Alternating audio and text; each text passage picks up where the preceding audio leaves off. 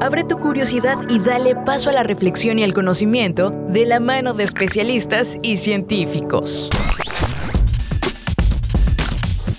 Bienvenidos al espacio de la divulgación, la tecnología y la innovación. UJAT Conciencia en Radio UJAT. Iniciamos.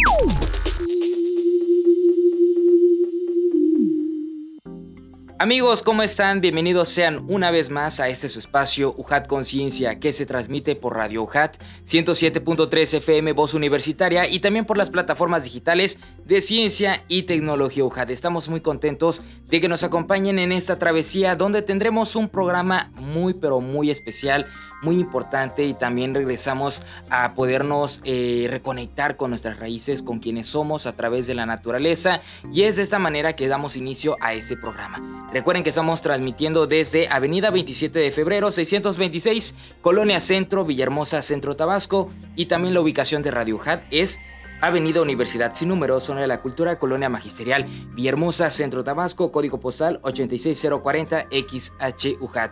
Y como saben, UJAT Conciencia es una producción original de la UJAT que realiza la Secretaría de Investigación, Posgrado y Vinculación y la Dirección de Difusión y Divulgación Científica y Tecnológica. Y antes de continuar amigos, vamos a escuchar esta frase, pero ahorita regresamos que está buenísimo el tema de esta ocasión.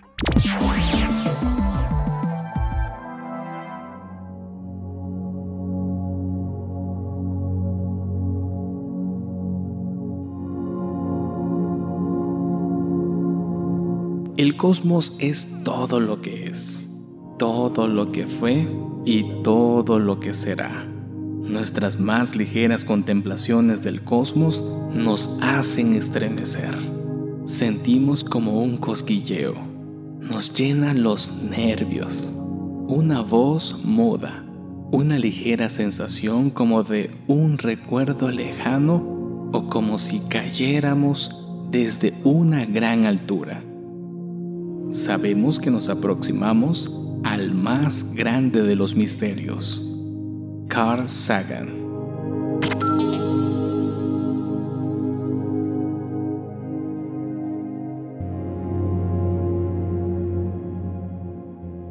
Amigos, soy Adrián de Dios y ahora sí les presento a nuestra invitada de lujo de esta ocasión, la primera invitada de los dos que nos van a acompañar porque vamos a platicar sobre un documental preciosísimo que retrata la identidad de México de una manera tan sutil y tan hermosa y nos llena de muchísimo gusto que nos acompañe Montserrat Armenta y les platico un poquito de la trayectoria de nuestra invitada. Y es que Montserrat es una científica multidisciplinaria con estudios en psicología, biología y filosofía se ha dedicado por más de ocho años a la investigación científica en el campo de las neurociencias. También recientemente ha incursionado en el área de la divulgación de la ciencia y la filosofía.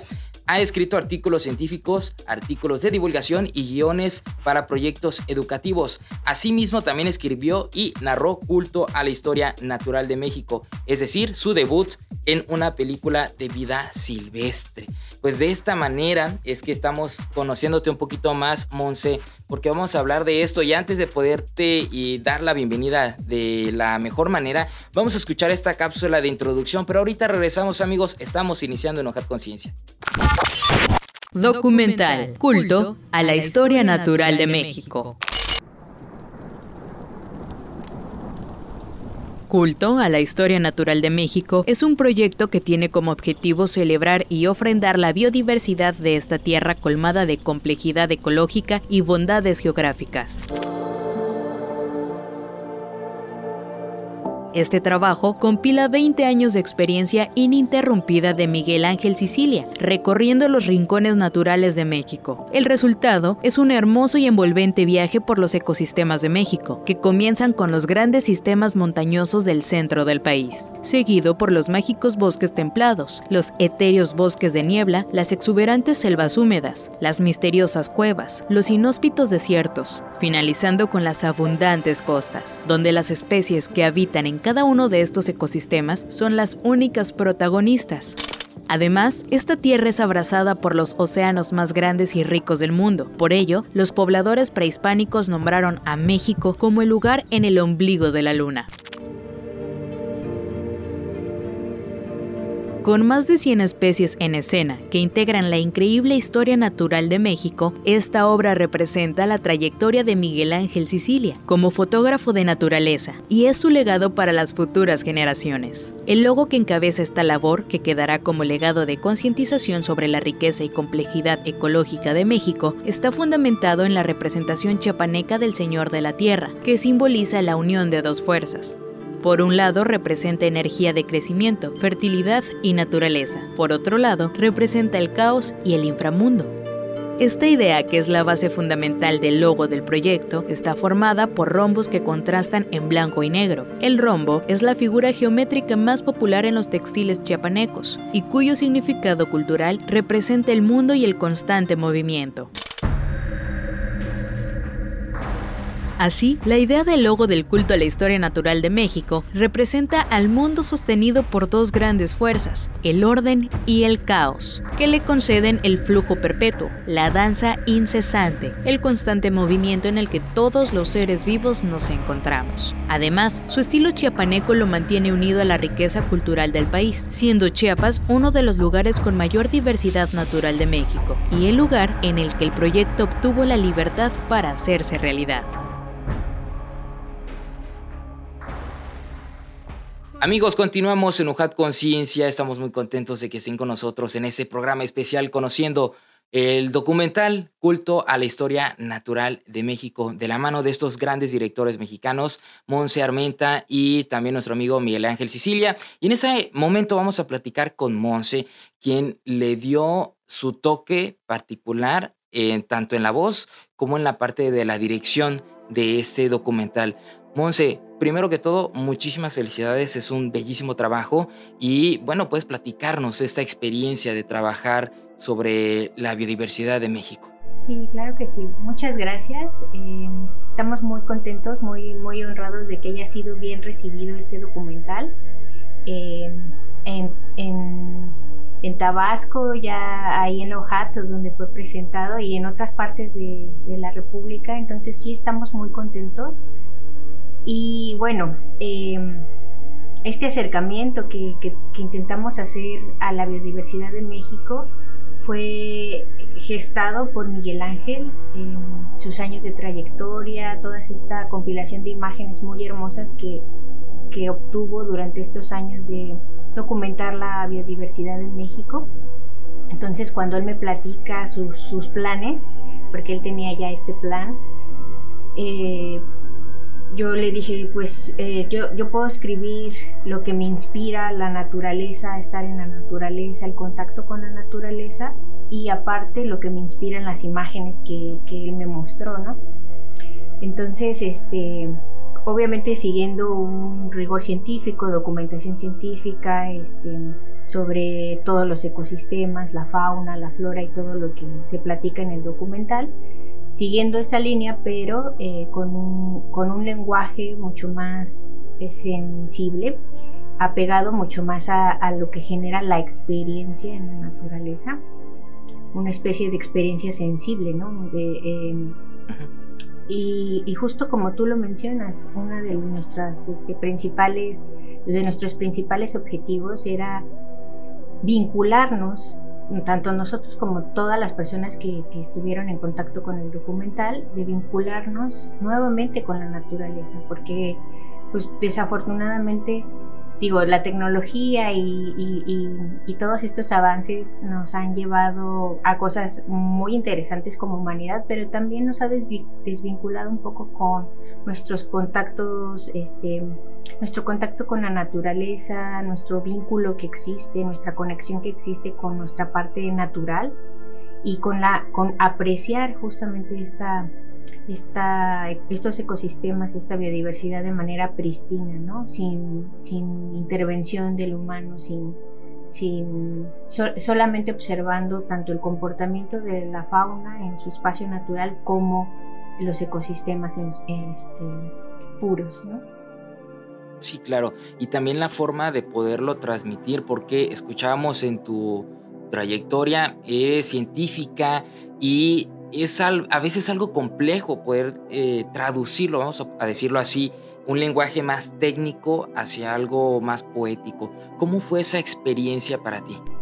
Sí, totalmente de acuerdo, es un reto que como científicos utilicemos un lenguaje que, sea más general, menos técnico, menos, este, y por decirlo de alguna manera, menos especializado. Y sí es un reto totalmente, no es, no es tan trivial, eh, tiene que ver también esta parte de, de, en mi formación, sí tengo esta formación de científica, este, hago neurociencias, pero también me ha interesado muchísimo esta parte de, las humanidades. Em, también este, estudié filosofía y, parte de mi modo de expresión también han sido, he recurrido a la poesía, he leído este, algunos libros, he dialogado con algunos escritores en a leer los libros, ¿no?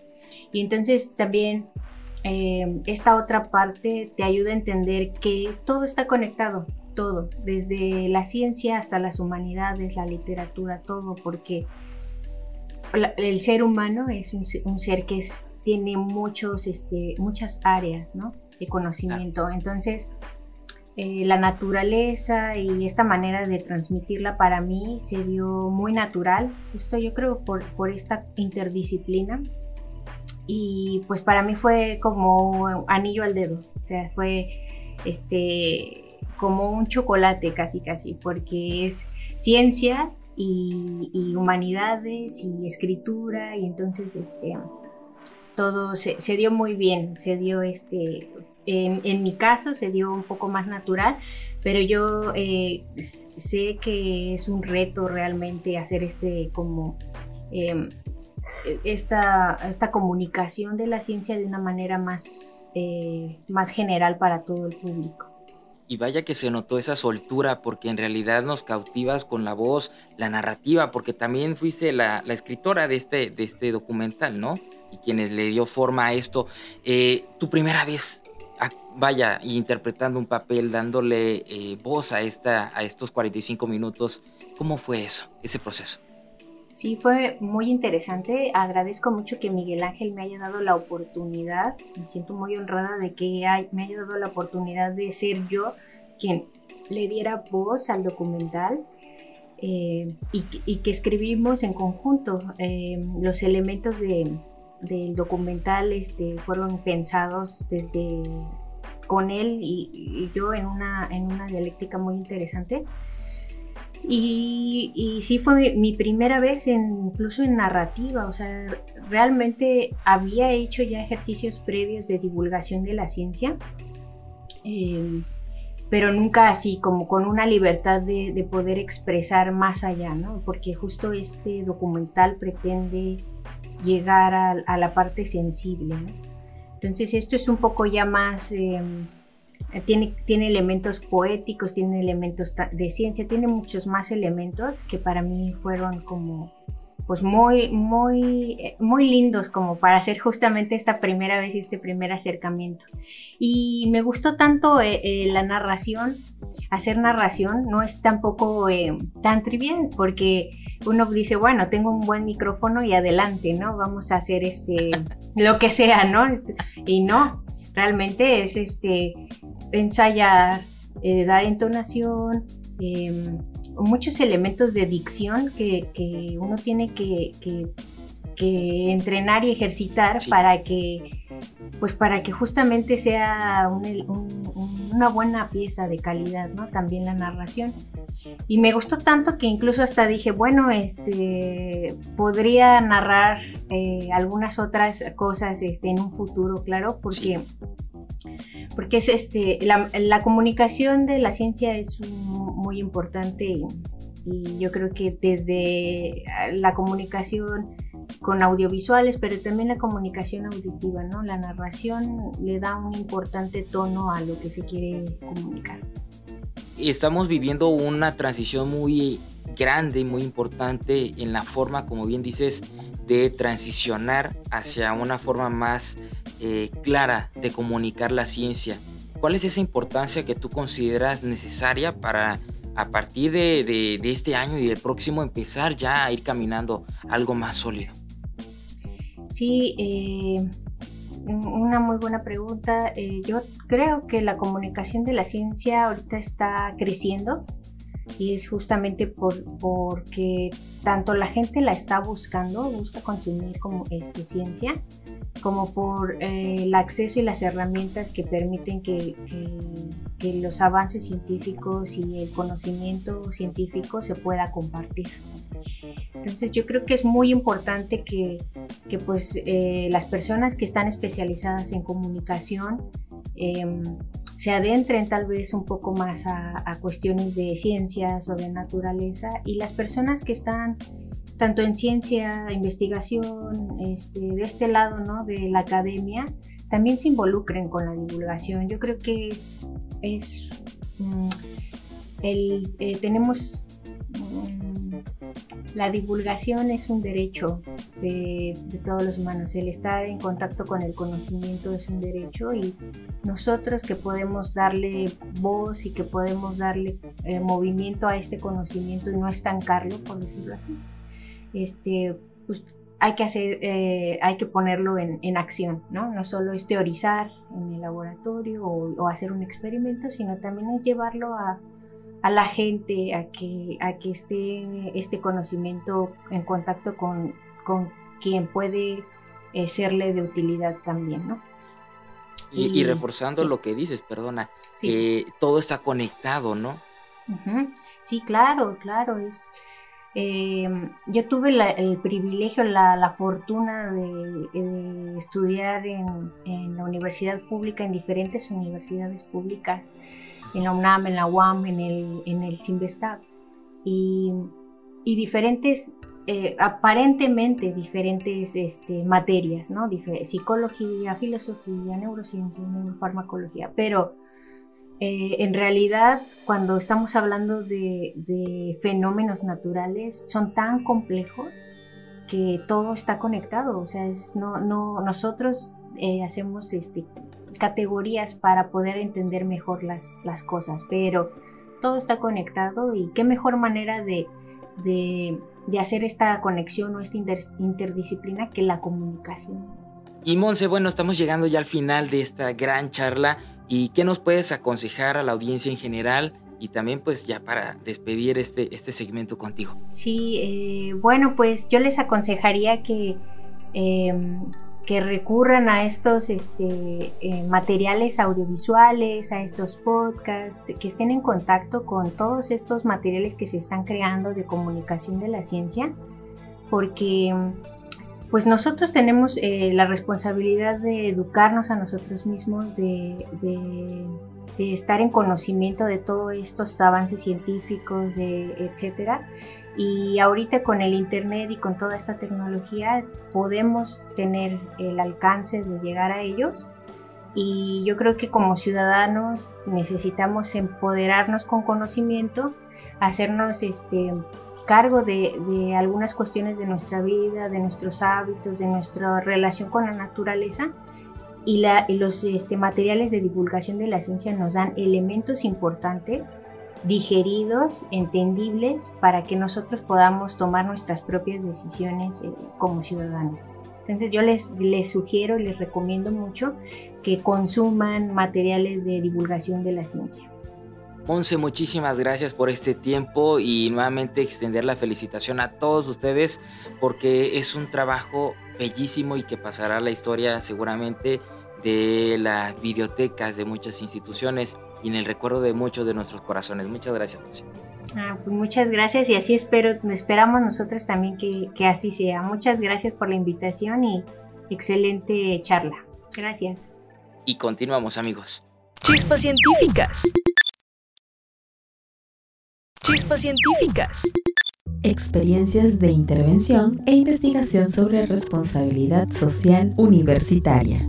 La Universidad Juárez Autónoma de Tabasco, a través del quehacer académico y científico que realizan sus profesores y estudiantes, han impulsado y desarrollado importantes acciones, de los cuales se materializan algunos en esta obra denominada Experiencias de Intervención e Investigación sobre Responsabilidad Social Universitaria. La obra en cuestión reúne también el trabajo de académicas de la Universidad Autónoma del Estado de Hidalgo y que en conjunto integran actuaciones exitosas de tipo didácticas, pedagógicas y científicas con grupos vulnerables. El libro integra a lo largo de sus dos primeros capítulos el resultado de la intervención didáctica pedagógica del modelo La clase mágica y del programa Somos DAEA, Somos Responsabilidad Social. Compila a su vez con sus cinco capítulos restantes los aportes de trabajos investigaciones de las cuales se distinguen las siguientes temáticas. La visión de la RSU desde sus actores, estudiantes, egresados. El papel de los medios audiovisuales para la promoción de la educación inclusiva. La identidad cultural y el actuar de la universidad con mujeres nahuas. Los autores son Rigoberto García y Javier Toledo. Rigoberto García Cupil es licenciado en Ciencias de la Educación por la UJAT y maestro en Ciencias de la Educación por el Instituto de Estudios Universitarios sede Puebla, con especialidad en experto universitario en nuevos ambientes de aprendizaje por el Consorcio Virtual Educa Argentina. Par evaluador de los comités interinstitucionales para la evaluación de la educación superior, AC, evaluador nacional al desempeño docente por la Coordinación Nacional del Servicio Profesional Docente y el Instituto Latinoamericano de la Comunicación Educativa. Autor de artículos, capítulos de libros y programas de intervención comunitaria y de responsabilidad social en comunidades rurales del estado de Tabasco. Miembro estatal del Padrón de Investigadores de Tabasco, profesor de tiempo completo de la División Académica de Educación y Artes de la Universidad Juárez Autónoma de Tabasco. Javier Toledo García es licenciado en idiomas con maestría en docencia por la UJAT y doctor en educación por la Universidad Anáhuac Mayap, Mérida, Yucatán. Realizó una estancia académica como asesor pedagógico en la Universidad Steinholgre-Bobel 3, Francia. Ha tomado diplomados, cursos y talleres relacionados con temáticas de responsabilidad social, pedagogía y disciplinares. Es miembro del Sistema Estatal de Investigadores e integrante del Cuerpo Académico de Organización Universitaria e integrante del Cuerpo Académico de Organización Universidad y Responsabilidad Social de la DAEA. Además, es docente con perfil PRODEP y actualmente profesor e investigador de la DAEA. Si quieres leer este y otros libros más de diferentes áreas de conocimiento, te invitamos a visitar nuestro catálogo de publicaciones científicas, disponible sin ningún costo en la página www.pcientificas.head.mx y también disponible sin costo a través de la Red Iberoamericana de Innovación y Conocimiento Científico, REDIV.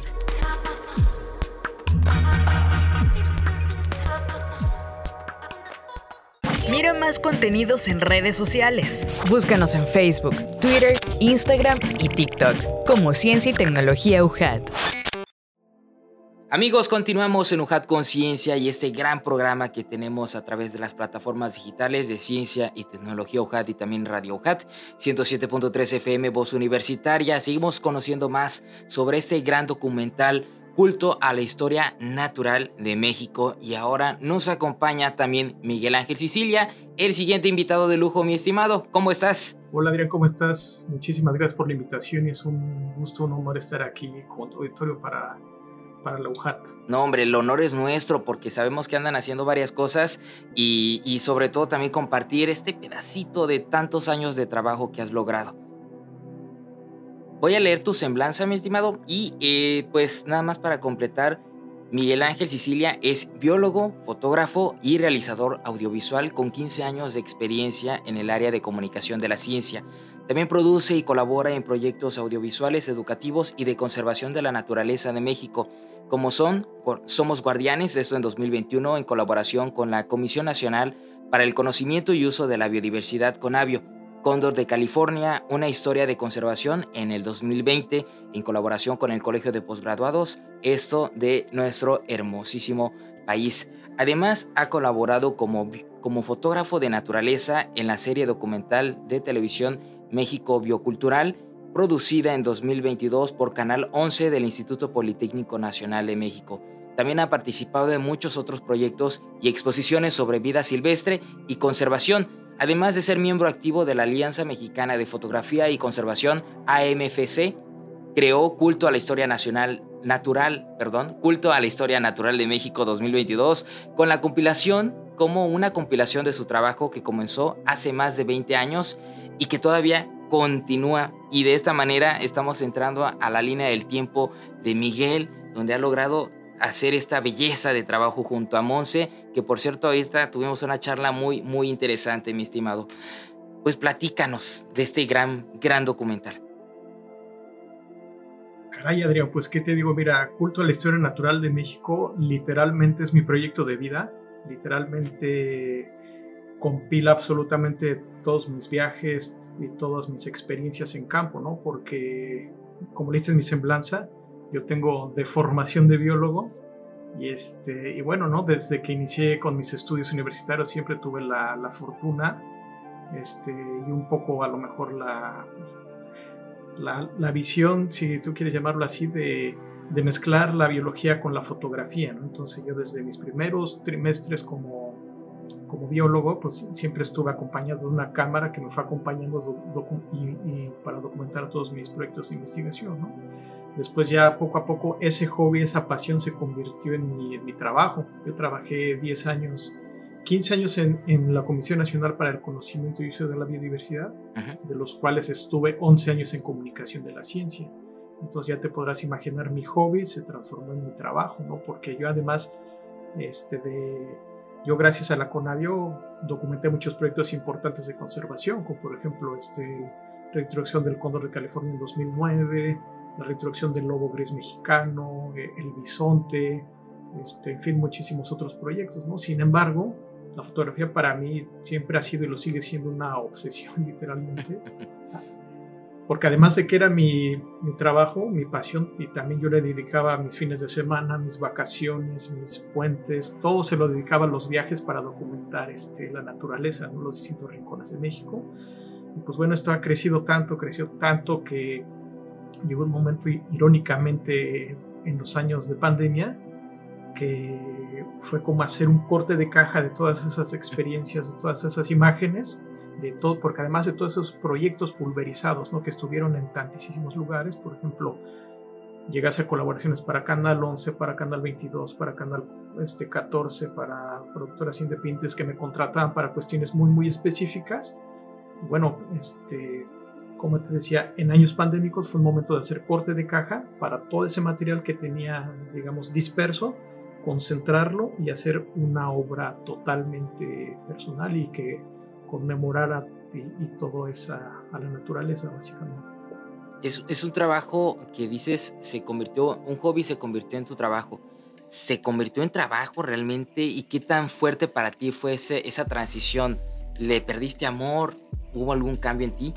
Fíjate que es algo bien irónico, ¿eh? porque yo creo que cuando tienes la presión de ya de generar recurso para sobrevivir, es cuando a veces se, se, convierte en una... A veces uno se frustra, ¿no? Porque lamentablemente este tema, sabemos que en México la cultura ambiental no es muy... Este, no está muy bien desarrollada y justamente al, no ser una un, un, tema comercial, pues es muy difícil conseguirles salidas económicas, ¿no? Por ejemplo, este tipo de temas generalmente los, los tiene el deber de asumirlos este, las instituciones públicas, lo, las universidades o incluso los gobiernos, ¿no? Los gobiernos este, estatales y federales que tienen, que están relacionados con el medio ambiente, ¿no? En este caso la, no sé, y, y todas las instituciones que tienen este que ver con el medio ambiente están obligadas de alguna manera a apoyar este tipo de proyectos para el público en general, ¿no? Pero como gobierno tras gobierno cambian las administraciones, es muy difícil darle continuidad a ciertos proyectos y es cuando viene el problema de que ya no hay recurso para cortan tal este apoyo, pues ya, y, ya no se pueden generar este tipo de contenidos, ¿no? Entonces, a veces sí resulta muy, muy frustrante este, querer vivir de esto, ¿no? De hecho, es muy curioso, pero Culto a la Historia Natural de México, por eso mismo lo hicimos totalmente independiente. Vivir de la fotografía naturaleza como tal es muy difícil porque este tema, específicamente el de la conservación de ecosistemas, el de conservación de especies, es un, es un rubro, un tópico que desafortunadamente no es comercial, ¿no? Están, digamos, ciertas instituciones públicas, este, no sé, municipales, estatales, federales, tienen el deber y la obligación de apoyar este tipo de, proyectos porque es para conservación del patrimonio natural nacional, ¿no? Entonces por eso es muy, muy este, importante que este tipo de órganos apoyen y pues ya sabes, sexenio tras sexenio cambian las administraciones y nunca se le ha dado una continuidad, ¿no? Sobre todo este tema, el, sector ambiental históricamente ha sido un sector muy poco, este, bueno, bastante descuidado, ¿no? Entonces, hacer comercial esto a veces es muy difícil, ¿no? Porque además cuando llega a haber un recurso es para, para mostrar los, los resultados de estas instituciones públicas, ¿no? Entonces tampoco se tiene cierta libertad creativa para hacer cosas, ¿no? Simplemente es, estos audiovisuales son unos, son unos este, resúmenes ejecutivos de los resultados del proyecto, ¿no? Básicamente, ¿no? Pero con imágenes, ¿no? Entonces, sí, definitivamente muchas veces resulta muy frustrante este camino, pero bueno, justo culto a la historia natural de México, este, nosotros no recibimos apoyo de ningún tipo, pero tampoco, Adrián, muy importante, tampoco lo solicitamos, justamente porque queríamos mantener esta libertad creativa este, de, de Montse liderando la, el guion y, la voz, y yo con mis imágenes, pero sin que, sin que obedeciera, digamos, a ningún... Este, a ningún discurso político o corporativo, ¿no? Entonces siempre quisimos mantener esta libertad creativa y por eso no lo, autofinanciamos nosotros mismos el proyecto. Ah, ah, bueno, eso también es interesante. Sí pudieron este, subsistir, vaya, con esto, porque sí, ¿cuánto tiempo se llevaron? No, nos has platicado en las pláticas, vaya la redundancia que tuvimos en las divisiones, has tenido la, eh, pues un tiempo más que seis meses, ¿no? Para trabajar.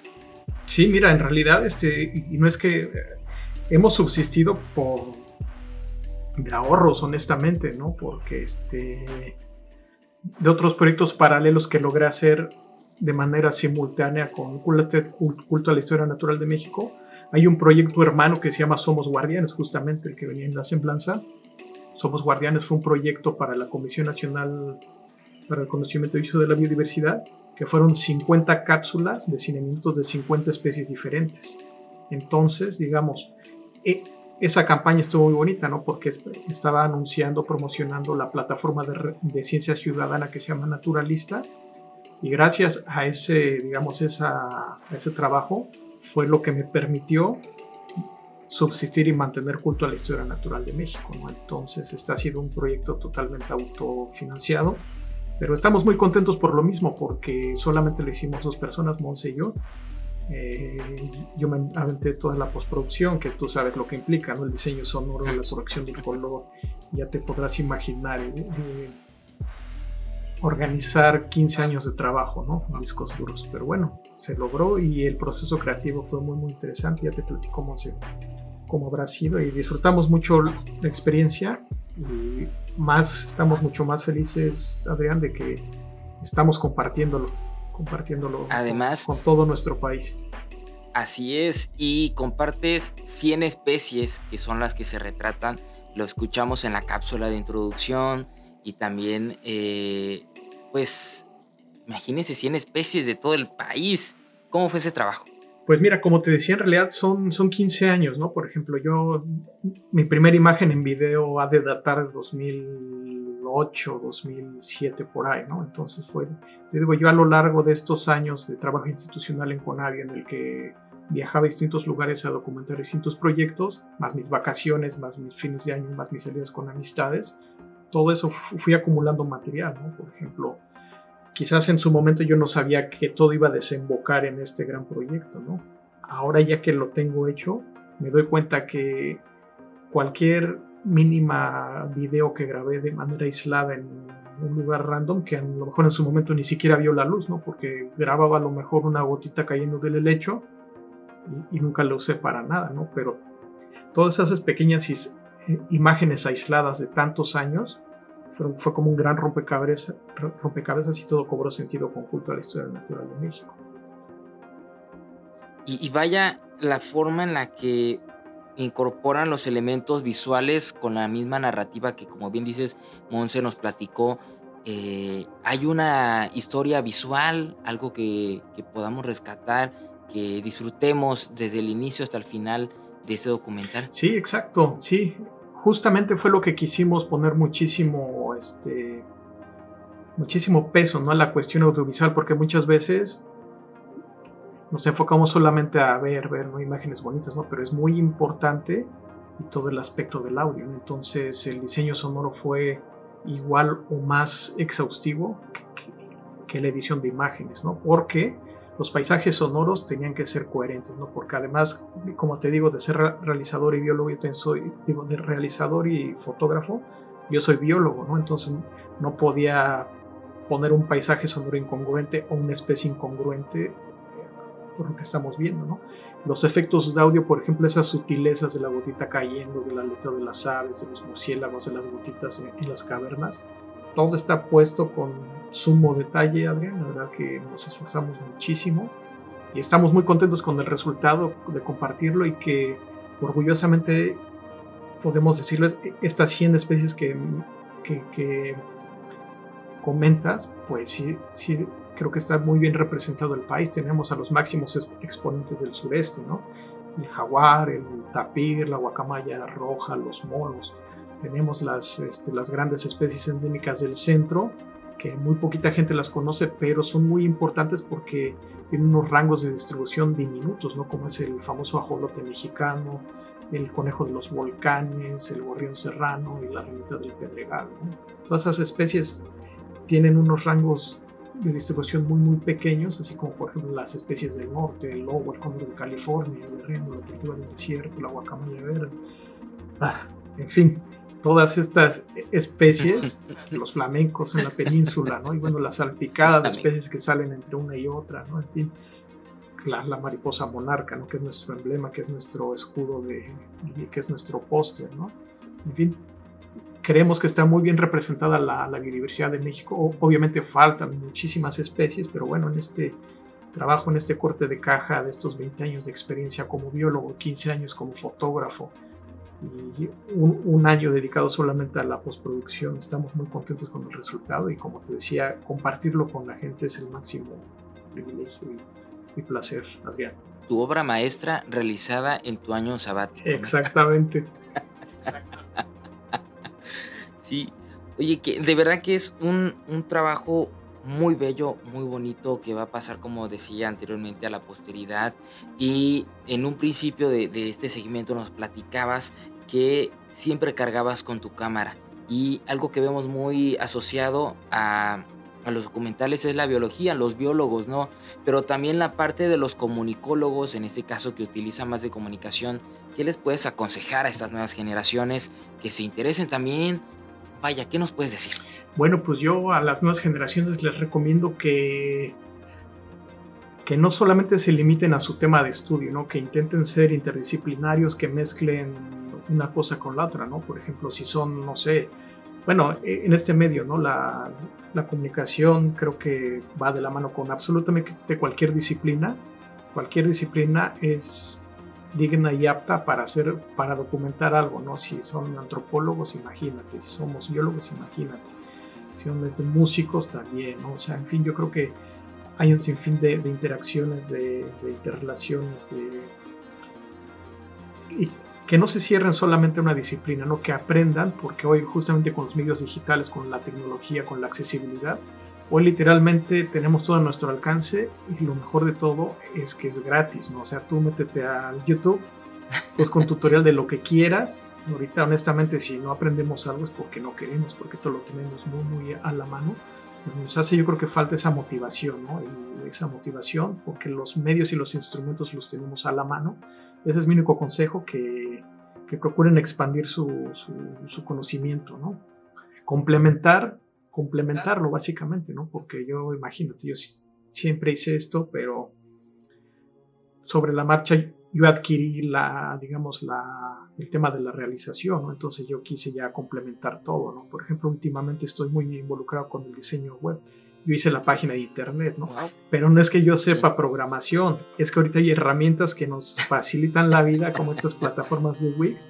Tú haces tu propio sitio web y está ahí padrísimo porque son muy completos, ¿no? Entonces uno se enseña a hacer todo para que las cosas salgan tal como uno las quiera, ¿no? ¿Qué más sigue en tu carrera, Miguel? Pues el siguiente paso, yo creo que, no sé si recuerdas este, el final del documental, ¿no? Que dice que estamos hablando del mar y que esa es otra historia. Entonces Monse y yo estamos muy emocionados y queremos hacer la parte 2. Esperemos que no tarde otros 15 años en la obtención del material en este caso yo creo que sí nos veríamos forzados a solicitar ahora sí un apoyo, porque es, ya este, estarlo autogestionando es muy, muy difícil. Y desde abajo sobre todo, ¿no? El equipo subacuático, te imaginas lo difícil que es. Requiere otra logística totalmente, ¿no? Pero nos encantaría muchísimo hacer la parte 2 dedicada al, al, mundo acuático, ¿no? Y también complementario a los ecosistemas terrestres tan ricos de México, también tenemos una inmensidad de ecosistemas marinos, los arrecifes de coral, los bosques de macroalgas, los pastos marinos, fin, entonces eso es lo que nos gustaría, vamos a ver qué nos depara el destino, Adrián, pero sin duda estaremos, este, estaremos de cerca con la UJAT para darles los pormenores. Y, eso, eso te iba a decir, ya estamos amarrando la, la premier. Exactamente, sí, con mucho gusto.